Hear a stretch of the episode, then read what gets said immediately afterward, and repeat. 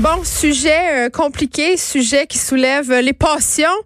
Euh, bon, est-ce qu'on devrait remettre en question, et là, tenez-vous bien, certaines études par rapport à la dépendance aux écrans chez les jeunes? Eh bien, la réponse est oui, selon un expert à qui on va tout de suite parler, Thierry Carsenti. Bonjour, professeur de l'Université de Montréal. Euh, est-ce que vous allez bien? Bien, merci vous-même. Oui, écoutez, euh, vous jetez un pavé dans la mort, littéralement. on peut pas, on peut pas dire autrement. Euh, c'est en ce moment, il y a un forum sur la dépendance aux, écrans chez les jeunes. Et vraiment, euh, comme maman, moi, c'est un sujet qui me préoccupe énormément. On en parle souvent ici à l'émission. Je pense que la plupart des parents et même comme société, on est préoccupé par le temps euh, que nos enfants passent devant toutes sortes de bidules électroniques, que ce soit iPad, téléphone, ordinateur. Mais vous, avec des collègues, vous avez voulu mettre en garde contre les conclusions trop hâtives des études. Vous avez, euh, vous en avez étudié 13 000, je crois. Mais pour faire simple, euh, d'abord, ce qu'il faut comprendre, c'est que c'est un enjeu de société. Puis comme vous l'avez dit, ben ça, ça préoccupe beaucoup de gens. On a des adolescents actuellement qui sont 9 heures par jour sur leur écran. C'est quelque chose de préoccupant et je pense que c'est un défi majeur, mais un défi qui doit prendre le temps, euh, finalement, ou est-ce qu'on doit prendre le temps de trouver des solutions qui vont permettre de répondre à ce défi? D'abord, la première chose que je trouve, c'est qu'on a un forum sur les jeunes, mais sans les jeunes, des gens partant pour moi, il y, a, un petit problème dans ça. Michel Serre nous dirait qu'on fait largement erreur. Si on veut amener les jeunes à changer, il faut peut-être les impliquer justement dans ce dialogue. Et euh, au-delà de ça, le, problème avec les études, euh, quand on regarde les 13 000 et quelques études qu'on a qu'on a analysées, on remarque qu'il y a beaucoup de, de corrélations entre finalement euh, l'idée d'utiliser les écrans, la prise de poids, les problèmes psychologiques, les problèmes de sommeil ou le, le manque d'intérêt pour l'activité physique. Sauf que parfois, plusieurs études ont fait des conclusions trop hâtives. C'est pas parce qu'on donne un téléphone à un jeune qui dormira moins bien la nuit, qui va se mettre à grossir tout de suite. C'est beaucoup plus complexe que ça. Et je vous dirais qu'une des principales lacunes des études, c'est qu'on ne regarde pas ce que les jeunes font à l'écran. Ça, c'est fondamental. Mais exactement. Si vous avez, vous savez, au Québec, on a 300 écoles où les élèves apprennent au quotidien avec la tablette. La première école au Québec, c'est une école privée, c'est le Collège Jean-Eudes. Au Collège Jean-Eudes, ça fait sept ans que les jeunes apprennent tous les jours avec la tablette. Ils sont un peu dans l'est de la ville quand même, et ils sont premiers au Québec avec ça. Alors, c'est pas vrai que la tablette, c'est juste diabolique comme on veut le faire croire partout. C'est un enjeu, c'est un défi, il faut des règles, il faut un encadrement, mais quand on regarde certains rapports, on préconise 30 minutes par jour, des fois 60 pour les jeunes. Il y a tout un monde entre 60 et 9 heures. Alors je me dis, qu'est-ce qu'on peut faire à travers ça? Les technologies évoluent, elles sont pas là pour partir, et c'est pas vrai que c'est uniquement diabolique. Il y a des avantages, il y a des défis, il faut des règles, il faut apprendre à se gérer, et je pense que l'éducation peut jouer un rôle majeur dans ça. Au ministère de l'Éducation, il y a un nouveau programme sur les technologies où est-ce qu'on veut sensibiliser les jeunes dès le primaire aux bons usages des technologies, quand est-ce qu'on peut l'utiliser, quand est-ce qu'on peut pas. Et je pense que c'est ce vers quoi on va, on devrait tendre. Je parlais dans une autre station de radio ce matin avec, avec un, médecin qui disait, qui comparait les écrans à l'alcool. Mais on peut pas faire ça du tout. Écoutez, quelqu'un qui prend trois verres ou trois bouteilles d'alcool, c'est pas bon. Il n'y a aucun contexte où ça peut être bon. Quelqu'un qui lirait trois livres sur sa tablette, on ne peut pas dire que c'est négatif, on devrait être content. Il a lu des livres euh, intéressants sur sa tablette. Alors, moi, cet amalgame qu'on fait, ça me fait peur. Alors, le, pavé que je, jette, que je jette dans la mare, c'est pas parce que je dis qu'il n'y a pas un problème. Je pense que c'est un défi, mais je pense que parfois on saute à des conclusions trop rapides.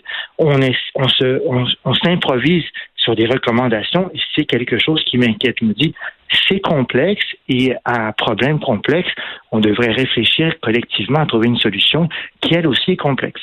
Mais vous avez dit plusieurs choses intéressantes. La première, euh, ce chiffre de 9 heures. Les études ont conclu qu'en moyenne, nos ados passent 9 heures par jour sur les écrans si on, on se dit qu'à l'école, pendant les heures de classe, le téléphone est interdit, on peut supposer que 9 heures, c'est énorme en plus de ça parce que c'est après les classes. Fait ça, c'est la première chose qui me préoccupe. Vos, enfants, ils doivent, ils doivent pas être au secondaire encore. Oui, ils sont très au secondaire, mes enfants, puis les téléphones sont euh, interdits dans leurs cours. mais ils sont interdits. Mais par contre, malheureusement, les études révèlent clairement que même quand c'est interdit, les adolescents les amènent avec eux en classe ben, et les utilisent discrètement. Alors, donc ce 9 heures, ça comprend aussi ce temps scolaire où est-ce qu'on est sur son téléphone, soit à la pause, soit discrètement durant les cours. Maintenant, je ne suis pas pour ça. Mais et puis en plus, on travaille beaucoup avec les enseignants. Il y a plein de mm. stratégies qui sont mises en place pour aider les enseignants à mieux gérer ça. Mais pour faire bref, si on fait confiance aux élèves, ils n'arriveront pas à résister à toutes leurs notifications sur Snapchat ou sur Instagram ou peu importe. Alors, il faut leur demander soit de laisser leur téléphone à l'entrée de la classe dans une boîte ou on peut pas leur, on peut pas présupposer qu'ils vont pas l'utiliser s'ils l'ont sur, ils risquent de l'utiliser. Donc, les écrans, c'est un problème, mais de là à, préconiser n'importe quoi comme solution, c'est là où je me dis attendez, il faut faire attention. C'est pas l'alcool, c'est pas de la drogue, c'est autre chose, quelque chose qui est pas là pour disparaître, quelque chose qui fait partie du quotidien, quelque chose qui a des avantages très très positifs aussi. Mais c'est ça, ça c'est l'autre chose que je trouve très très intéressante. On parle d'utilisation à l'école. Il y a certaines écoles à Montréal qui ont interdit carrément l'utilisation des téléphones en dehors euh, des classes parce que justement il y avait une utilisation qui était un peu abusive et ça donnait lieu à toutes sortes de situations. Mais c'est pas de ça euh, dont je veux parler. Je veux parler de l'utilisation en classe parce que vous l'avez dit, euh, même si on interdit à des adolescents d'amener leur téléphone, ils vont le regarder furtivement. Donc, cette idée, ça serait de faire, si on veut, comme ce collège privé, le collège Puis d'intégrer les tablettes et les téléphones à l'enseignement, ce que je trouve une bonne chose. Mais par contre, on s'entend, c'est pas tous les parents qui ont les moyens de payer un iPad à leurs enfants pour l'école secondaire. Non, mais là, bon, c'était juste l'exemple du, du collège Jean-Eudes, mais dans les écoles publiques où finalement les fonds, les, moyens sont très différents. Parfois, on a, du mal à avoir un outil technologique par élève au secondaire on pourrait utiliser le téléphone à des fins éducatives. Il y a plusieurs choses qui peuvent être faites avec ça. On peut chercher de l'information, on peut créer des projets, il y a même des traitements de texte dessus. Donc, il y a beaucoup d'enseignants qui innovent beaucoup et qui utilisent dans des écoles publiques de Montréal le téléphone cellulaire. Et donc, mais, mais l'idée au-delà de, de, de, de la différence entre le public et le privé, c'est plutôt l'éducation. Moi, je pense que on donne un téléphone aux jeunes sans les avoir préparés à ça. Et c'est là que ça pose un défi. Neil Armstrong, avant d'atterrir sur la Lune, il y a eu plus de 20 ans d'entraînement. Et le processeur dans Apollo, il était moins puissant que le processeur dans un téléphone intelligent. On donne ça aux ados et après ça, on se surprend qu'ils l'utilisent n'importe quand, n'importe où. Ben, peut-être qu'on devrait les préparer avant de leur donner aussi. D'où l'importance de l'éducation, mais dès le primaire, avant même que le jeune puisse avoir son premier téléphone cellulaire, qu'on le prépare, qu'on le prépare aux enjeux de la publicité, à la marchandisation, comme on peut voir dans les jeux comme Fortnite, etc. et tout. Et, là, je pense qu'on aura peut-être plus de chances de succès.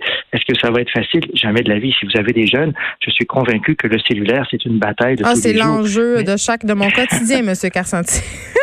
mais en même temps, moi-même, je passe 9 heures par jour sur mon téléphone. Puis l'étions-nous, nous, parents, préparés à l'arrivée de ces petites bidules-là? La réponse, c'est non. non ben voilà, c'est pour ça que l'école doit jouer un rôle. Et, et, vous, et vous êtes, je veux dire, c'est pas parce que vous passez 9 heures que vous êtes complètement ivre le soir, absolument pas. Donc, il faut pas comparer le cellulaire. Et puis en même temps, c'est pas un bon message qu'on envoie aux jeunes. On a des jeunes qui sont 9 heures par jour et on a d'un autre côté les scientifiques qui diabolisent un petit peu le téléphone cellulaire à l'école.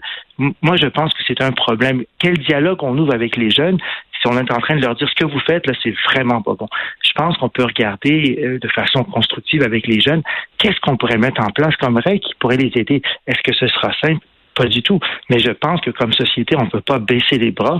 On doit faire confiance aux jeunes, on doit leur laisser la chance et on doit travailler avec eux pour trouver des façons euh, de, de, changer ça, de les amener à faire de bons usages, de meilleurs usages, et de réfléchir peut-être sur quels sont les bons usages, parce qu'on ne le sait pas encore.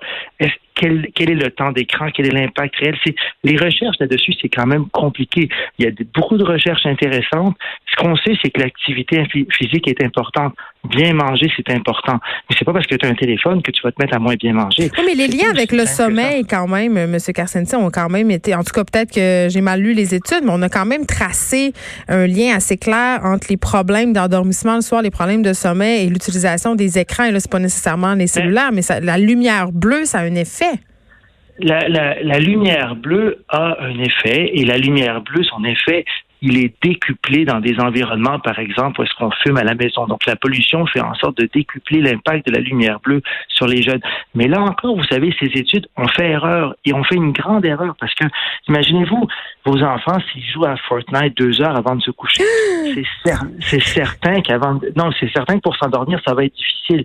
Mais s'ils lisent un livre obligatoire dans leur cours de français au secondaire. c'est pas ça qu'ils font. Ils sont sur Instagram sur Snapchat. On le sait que c'est ça qu'ils font. Non, mais, mais c'est pour ça, je dis, dans ces études-là, le problème, c'est qu'on regarde pas ce que l'élève fait à l'écran.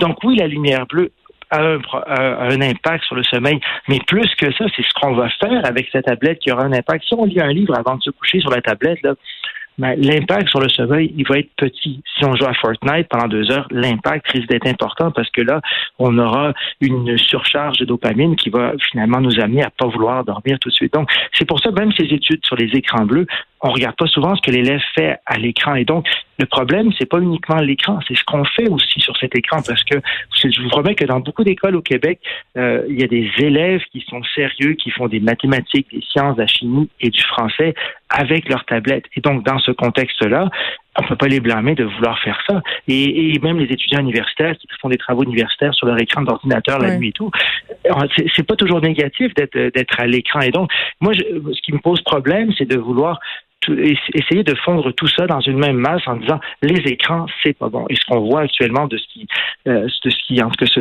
de ce qu'on voit dans les médias de ce qui se passe au forum actuellement c'est que on est en train de blâmer la tablette et on voudrait faire marche arrière les études montrent depuis très longtemps que la meilleure façon d'apprendre à l'école c'est d'avoir son propre outil informatique entre les mains au quotidien c'est la façon la, plus la meilleure pour réussir à l'école pour apprendre mathématiques français sciences etc dans de plus en plus de contextes en médecine et ailleurs, on utilise les technologies, la réalité virtuelle pour apprendre. Et là, on est en train de nous dire quoi dans ce forum qu'il faudrait faire marche arrière et revenir dans l'ancien temps. C'est un peu paradoxal.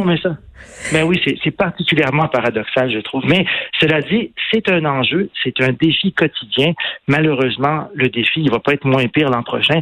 Et je pense que comme, tant comme parent que comme enseignant ou comme spécialiste de la santé, il faut pas baisser les bras, mais il faut juste être prudent sur les recommandations trop vite faites. Message reçu, Thierry Carcenti. Vous êtes professeur de l'Université de Montréal, titulaire de la chaire de recherche du Canada sur les technologies de l'information et de la communication. On, je trouve ça bien quand même qu'on ait fait le point sur ces fameuses études. On en parle souvent en émission, 13 000 études que vous avez euh, avec des collègues et euh, ce bémol qui est très important. Regardez donc ce que vos enfants et adolescents, regardez ce qu'ils font, ce qu'ils regardent, ce qu'ils font plutôt, ce qu'ils regardent plutôt de vous concentrer sur les heures d'écran. Ça sera peut-être plus constructif, c'est ce que je retiens. De 13 à 15, les effrontés.